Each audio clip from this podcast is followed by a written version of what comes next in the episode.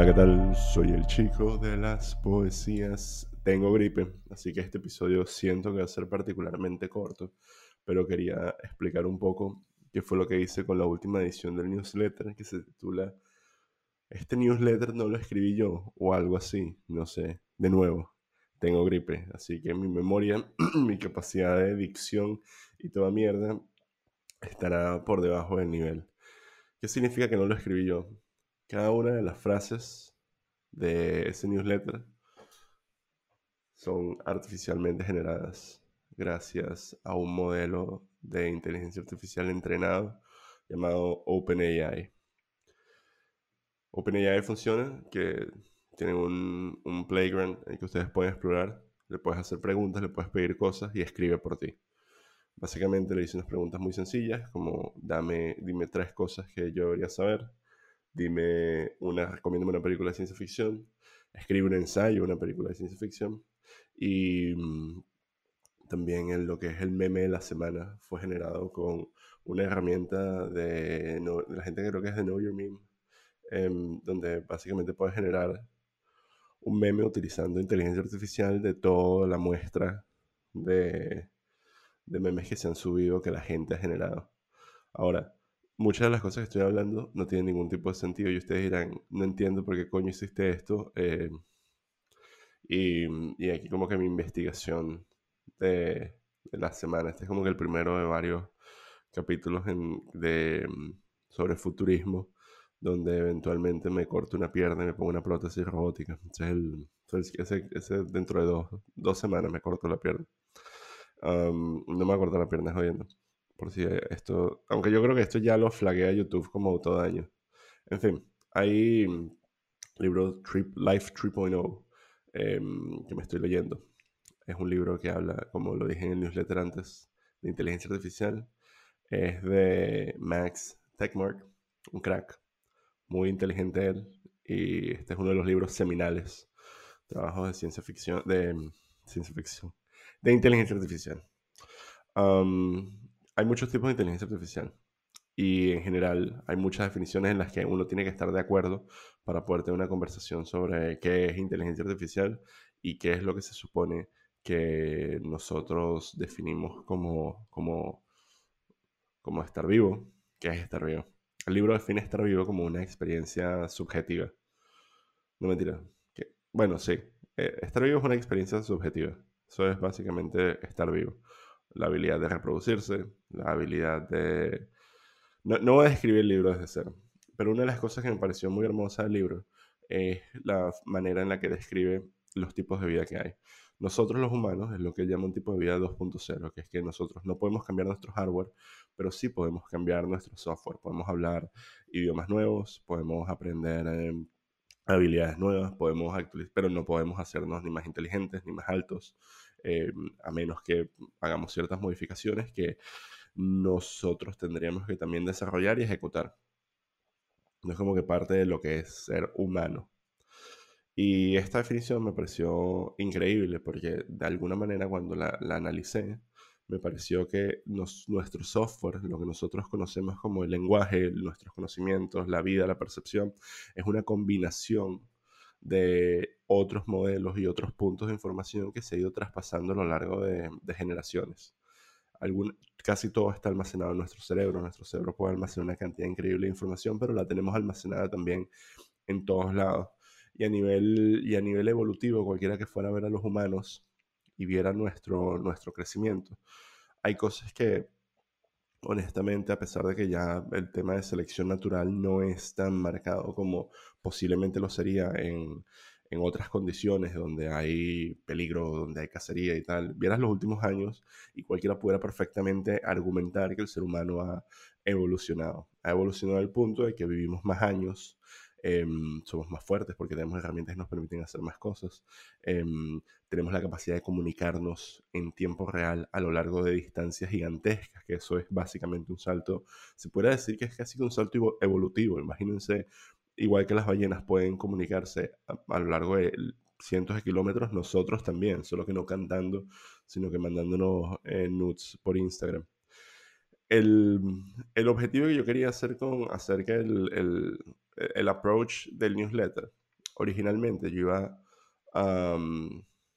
y, creo que es parte como que una buena metáfora de cómo se va adaptando el, el, el software de uno. Mi approach inicial era voy a tomar todas las ediciones que hay del newsletter, las voy a pasar a través de un, de un programa de, de, Machine Learning, voy a generar un modelo y de, a partir de ahí voy a generar ediciones de newsletter. Esto no, una vez que leí el libro y que hablé con, con mi amigo Carlos que me explicó el tema, yo siento que se pierde un poco el, el, valor real y la profundidad real de la, de la inteligencia artificial, porque con eso hubiera generado un newsletter que no tendría sentido, porque a partir de, si yo le doy un bebé 90 Hammerspace y el bebé no sabe hablar, no me va a poder generar otro Hammerspace, igual que yo no podía generarlo cuando tenía un año. Entonces no, no siento que es como que estaba tratando de hacer algo que verdaderamente trajera a la vida el, el, básicamente el newsletter. Entonces, ¿qué, qué apliqué? Con OpenAI tiene, un, tiene un, un, API donde yo puedo hacer llamadas y pedirle cosas. Y básicamente hice lo que creo que comenté al principio, lo que pueden ver en el newsletter, que es pedirle un video, pedirle, pedirle que me hiciera un intro para mi newsletter, que me dijera tres cosas buenas que uno debería saber, que me recomendara una película y luego le pedí que hiciera un ensayo de la película. El resto del newsletter es el, el meme artificialmente generado, generado y tweets que vienen exclusivamente de cuentas de inteligencia artificial. Todo lo que está ahí no es hecho por seres humanos. Es hecho por modelos matemáticos estadísticos interpretando lo que es cantidad absurda de información de seres humanos y hasta cierto punto generando una inteligencia artificial bastante finita, Narrow Artificial Intelligence, para los que saben inglés, que me permitió generar una tarea, o sea, ponerlo a hacer algo que yo también haría. Como tal, este newsletter, que esta edición, no se nota que no la escribí yo. A nivel de cuándo va a llegar el punto donde esto se puede hacer, hay muchísimos debates, porque la tecnología, el desarrollo tecnológico no es lineal. Solo eso se puede ver simplemente con, con analizar cosas como el, el, la revolución digital, la revolución industrial. Antes de eso, cuánto tiempo había estado relativamente estancada la humanidad. Y en el caso de la inteligencia artificial, han habido unos breakthroughs masivos que nos permiten hacer cosas increíbles, como por ejemplo esto de yo decirle a una, básicamente a un, a una API que me escriba un ensayo. Y este ensayo no solo tiene sentido, tiene estructura, Em, lo pasé por el traductor de Google Translate porque estaba en inglés y lo tradujo muy bien.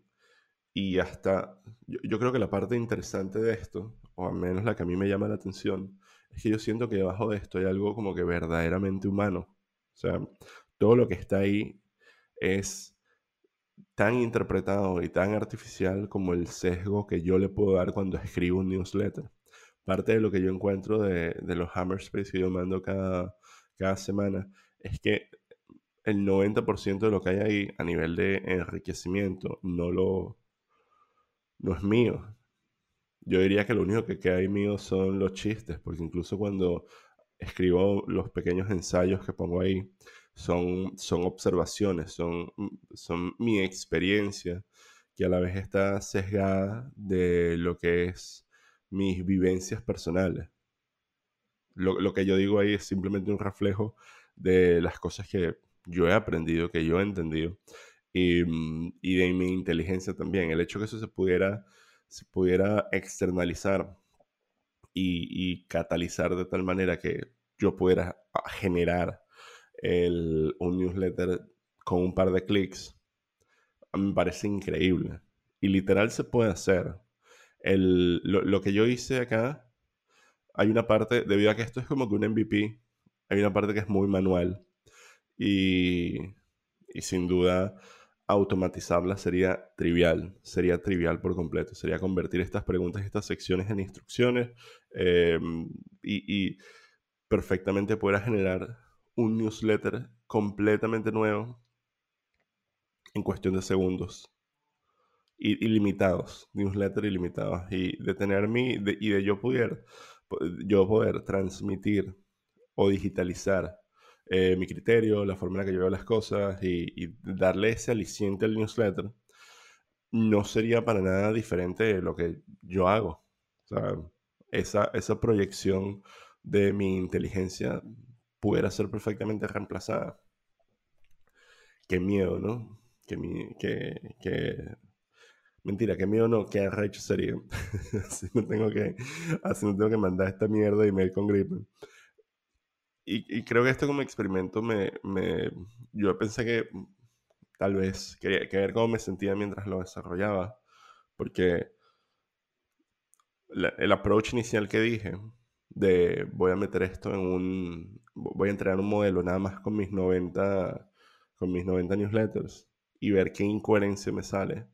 Originalmente era como que muy banal y muy prepotente, tipo, voy a meter esta mierda aquí y, no va a poder, o sea, no va a poder, a partir de esto no va a poder y no va a poder sacar mi newsletter y lo que va a hacer es una incoherencia, la voy a mandar y la gente va a decir, what the fuck, Christian es mejor que un robot. Pero el haberme encontrado que existen estos modelos masivos, gigantes, ya entrenados con toda la información de la humanidad que leen Wikipedia, que leen artículos de infinitos, de infinitos periódicos y que son capaces de digerir preguntas puntuales. Y fue como conocer a alguien, fue como conocer a un niño. Honestamente fue como de conocer a un niño que es producto del esfuerzo de una cantidad de científicos y y de la tradición eh, del, del, método científico y la tradición de la ciencia y, y, llegar y ver como que el, el, el, comienzo de algo verdaderamente enriquecedor para la, para la, humanidad. Y fue una experiencia hopeful, el ver que, que puede hacerlo, que puede generar un, un newsletter. Creo que el hecho de sentirme reemplazable me dio una especie de paz de saber que así yo no esté, la humanidad sin duda va a poder seguir avanzando y va a estar como que en buenas manos porque somos, son las manos de todos nosotros tratando de construir algo nuevo y, y me da curiosidad a ver si en algún momento vamos a poder conseguir esa, esa conciencia colectiva donde, donde podamos singularizar la, eh, todo el esfuerzo y todo el conocimiento humano. Y, mm, y nada, no mucho más. Creo que eso, ese, es el episodio, esa es la explicación de por qué hice lo que hice. Voy a tratar de ver qué otras cosas se me ocurren. Y, y seguir leyendo sobre inteligencia artificial y luego vamos a ver qué otros temas vienen por ahí. Y, y nada, y luego al final me cortaré la pierna.